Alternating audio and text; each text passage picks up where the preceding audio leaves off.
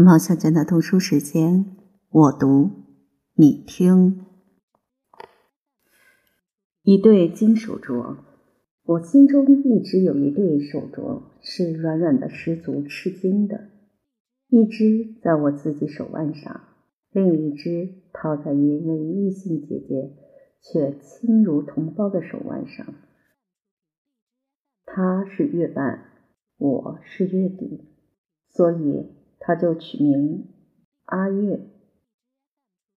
母亲告诉我说，周岁前后，这一对双胞胎就被拥抱在同一位慈母怀中，挥舞着四只小拳头，对踢着两只小胖腿儿，吮吸丰富的乳汁。是因为母亲没有奶水，把我托付给三十里外邻村的乳娘，吃奶以外。每天一人半个卤鸭蛋，一大碗厚粥，长得又黑又胖。一岁半以后，伯母坚持把我抱回来，不久就随母亲被接到杭州。这一对双胞姊妹就此分手了。临行时，母亲把舅母送我的一对金手镯取出来，一只套在阿月手上。一只套在我手上。母亲说：“两姊妹都长命百岁。”到了杭州，大伯看我像块黑炭团，他鼻梁加上斗鸡眼，问伯母：“是不是错把乳娘的女儿抱回来了？”伯母生气地说：“他亲娘隔半个月都去看他一次，怎么会错？谁舍得把亲生女儿给了别人？”母亲解释说：“小东西天天坐在泥地里吹风晒太阳，怎么不黑？斗鸡眼嘛，一定是两个对坐着，白天看公鸡打架，晚上看菜油灯花，把眼睛看逗了。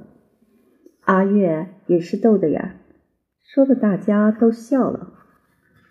我渐渐长大，皮肤不那么黑了，眼睛也不逗了。”伯母得意地说：“女大十八变，说不定将来还会变观音面呢。”可是我究竟是我还是阿月，仍常被伯母和母亲当笑话谈论着。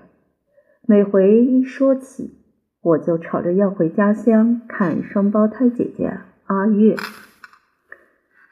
七岁时，母亲带我回家乡，第一件事就是去看阿月。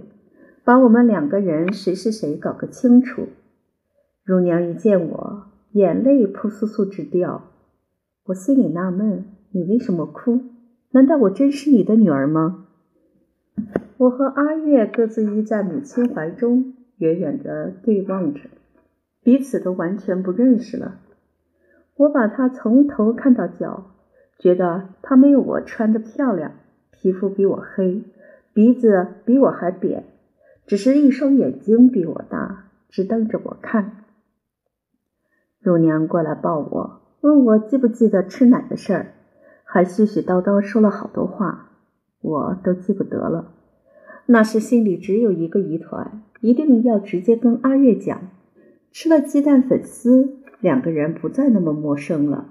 阿月拉着我到后门外矮墙头坐下来，他摸摸我的粗辫子说。你的头发好污啊！我也摸摸他细细黄黄的辫子，说：“你的辫子像泥鳅。”他戳了一下嘴，说：“我没有发油抹呀。”我连忙从口袋里摸出个小小瓶子，递给他说：“喏，给你香水精。”他问：“是抹头发的吗？”我说：“头发、脸上、手上都抹，好香啊！”他笑了。他的门牙也掉了两颗，跟我一样。我顿时高兴起来，拉着他的手说：“阿月，妈妈常说我们两个抱错了，你是我，我是你。”他愣愣地说：“你说什么？我不懂。”我说：“我们一对不是像双胞胎吗？大妈和乳娘都搞不清谁是谁了。也许你应当到我家去。”他呆了好半天，忽然大声地喊：“你胡说！你胡说！我不跟你玩了！”就掉头飞奔而去，把我丢在后门外，我害得哭起来了。母亲跑来带我进去，怪我做客人怎么跟姐姐吵架。我愈想愈伤心，哭得抽抽噎噎的，说不出话来。乳娘也怪阿月，并说：“你看小春如今是官家小姐了，多斯文呀。”听她这么说，我心里好气。我不要做官家小姐，我只要跟阿月好。阿月鼓着腮，还是好生气的样子。母亲把他和我都拉到怀里，捏捏阿月的胖手。他手上戴的是一只银镯子，我戴的是一对金手镯。母亲从我手上脱下一只，套在阿月手上，说：“你们是亲姊妹，这对金手镯还是一人一只。”我当然已经不记得第一对金手镯了。荣娘说：“以前那只金手镯，我收起来，等她出嫁时给她戴。”阿月低下头摸摸金手镯，她撞着银手镯叮叮作响。乳娘从蓝衫里面掏了半天，掏出一个黑布包，打开取出一块亮晶晶的银元，递给我说：“小春。”乳娘给你买糖吃，我接在手心里，还是暖烘烘的。眼睛看着阿月，阿月忽然笑了，我好开心。两个人再手牵着手出去玩，我再也不敢提两个人抱错那句话了。我在家乡只待到十二岁才再去杭州，但和阿月却并不能时常在一起玩。一来因为路远。二来，他要帮妈妈种田、砍柴、挑水、喂猪，做好多好多的事儿，而我天天要背古文、《论语》《孟子》，不能自由自在的跑去找阿月玩。不过逢年过节，不是他来就是我去，我们两个肚子都吃得鼓鼓的，跟蜜蜂似的，彼此互赠了好多礼物。他送我用花布包着树枝的坑姑娘，乡下女孩子自制的玩偶，小溪里捡来的均匀的圆卵石，细竹枝编的戒指与项圈儿。我送他大鹰牌香烟盒、水钻发夹、印花手帕。他叫我用指甲花捣出汁来染指甲。两个人难得在一起，真是玩不厌的玩，说不完的说。可是我一回到杭州以后，彼此就断了音信。他不认得字，不会写信。我有了新同学，也就很少想到他。有一次听英文老师讲马克吐温的双胞弟弟掉在水里淹死了，马克吐温说：“淹死的不知是我还是弟弟。”全课堂都笑了。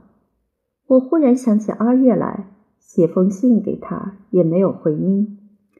分开太久是不容易一直记挂着一个人的，但每当整理抽屉，看见阿月送我的那些小玩意儿时，心里就有点怅怅惘惘的。年纪一天天长大，尤其自己没有年龄接近的姊妹，就不由得时时想起她来。母亲那时早已一个人回到故乡，过着寂寞的幽居生活。我十八岁重回故乡，母亲双鬓已斑，乳娘更显得白发苍颜。乳娘紧握我双手，她的手是那么粗糙，那么温暖。她眼中泪水又层层滚落，只是喃喃地说：“回来了好，回来了好。”总算我还能看到你，我鼻子一酸，也忍不住哭了。阿月早已远嫁，正值农忙，不能马上来看我。十多天后，我才见到渴望中的阿月。他背上背一个孩子，一袭花布衫裤，像泥鳅似的辫子已经翘翘的盘在后脑。原来。十八岁的女孩子已经是两个孩子的母亲了。我一眼看见她左手腕上戴着那只金手镯，而我却嫌土气没有戴，心里很惭愧。她竟喊了我一声“大小姐”，多年不见了。我连忙说：“我们是姐妹，你怎么喊我大小姐？”乳娘说：“长大了要有规矩。”我说：“我们不一样，我们是吃您奶长大的。”乳娘说：“阿月的命没你好，她十四岁就做了养媳妇，如今都是两个女儿的娘了，只巴望她肚子争气儿，快快生个儿子了。”我听了心里好难过，不知怎么回答才好，只得说：“请他们随我母亲一同去杭州玩。”乳娘连连摇头说。种田人家哪里走得开，也没这笔盘缠呀。我回头看看母亲，母亲叹口气，也摇了下头。原来连母亲自己也不想再去杭州，我感到一阵茫然。当晚，我和阿月并肩躺在大床上，把两个孩子放在当中。我们一面拍着孩子，一面琐琐屑屑地聊着别后的情形。她讲起婆婆嫌她只会生女儿就掉眼泪，讲起丈夫倒露出一脸含情脉脉的娇羞，真祝福他婚姻美满。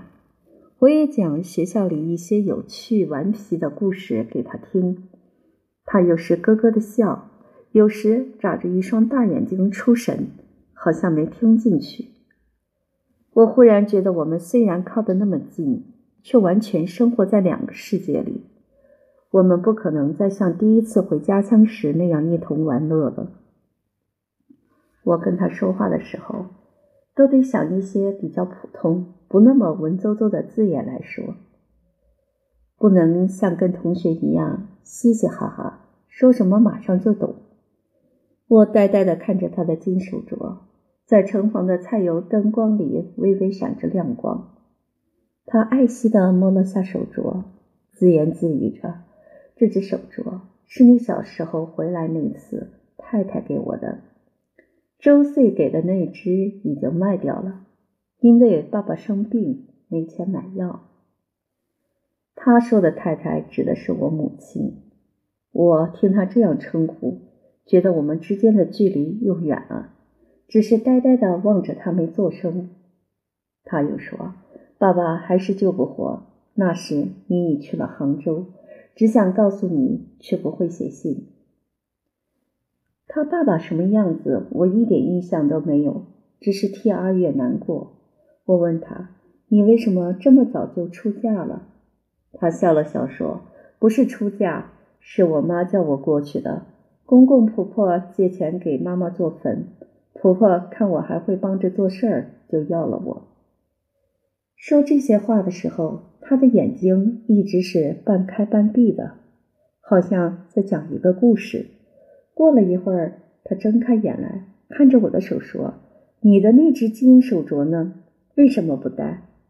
我有点儿愧难，讪讪的说：“收着呢，因为上学不能戴，也就不戴了。”他叹了口气说：“你这命好，去上学。我是个乡下女人。”妈说的一点不错，一个人铸下的命就像钉下的秤，一点儿没得反悔的。我说，命好不好是由自己争的。他说，怎么跟命争呢？他神情有点暗淡，却仍旧笑嘻嘻的。我想，如果不是我一同吃他母亲的奶，他也不会有这种比较的心理。所以。还是别把这一类的话跟他说的太多，免得他知道太多了，以后心里会不快乐的。人生的际遇各自不同，我们虽同在一个怀抱中吃奶，我却因家庭背景不同，有机会受教育。他呢，能安安分分、快快乐乐的做个孝顺媳妇、勤劳妻子、生儿育女的慈爱母亲，就是他一生的幸福了。我虽知道和他生活环境距离将日益遥远，但我们的心还是紧紧靠在一起，彼此相通的，因为我们是双胞姊妹，我们吮吸过同一位母亲的乳汁，我们的身体里流着相同成分的血液，我们承受的是同等的爱。想着这些，我忽然止不住泪水纷纷的滚落。因为我即将回到杭州续学，虽然有许多同学，却没有一个曾经拳头碰拳头、脚并脚的同胞姊妹。可是我又有什么能力接阿月母女到杭州同住呢？婴儿啼哭了，阿月把他抱在怀里，解开大襟给他喂奶，一手轻轻拍着，眼睛全心全意地注视着婴儿，一脸满足的神情。我真难以相信，眼前这个比我只大半个月的少女，曾几何时已经是一位完完全全成熟的母亲，而我呢，除了啃书本，就只会跟母亲别扭，跟自己生气。我感到满心的惭愧。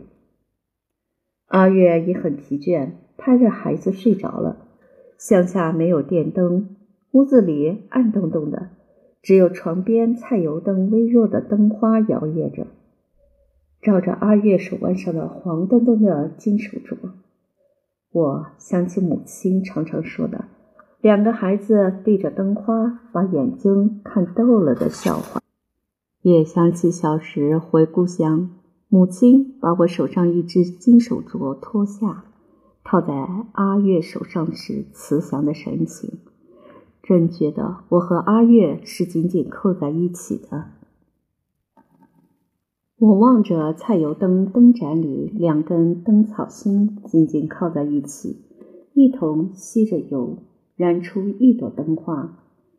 无论多么微小，也是一朵完整的灯花。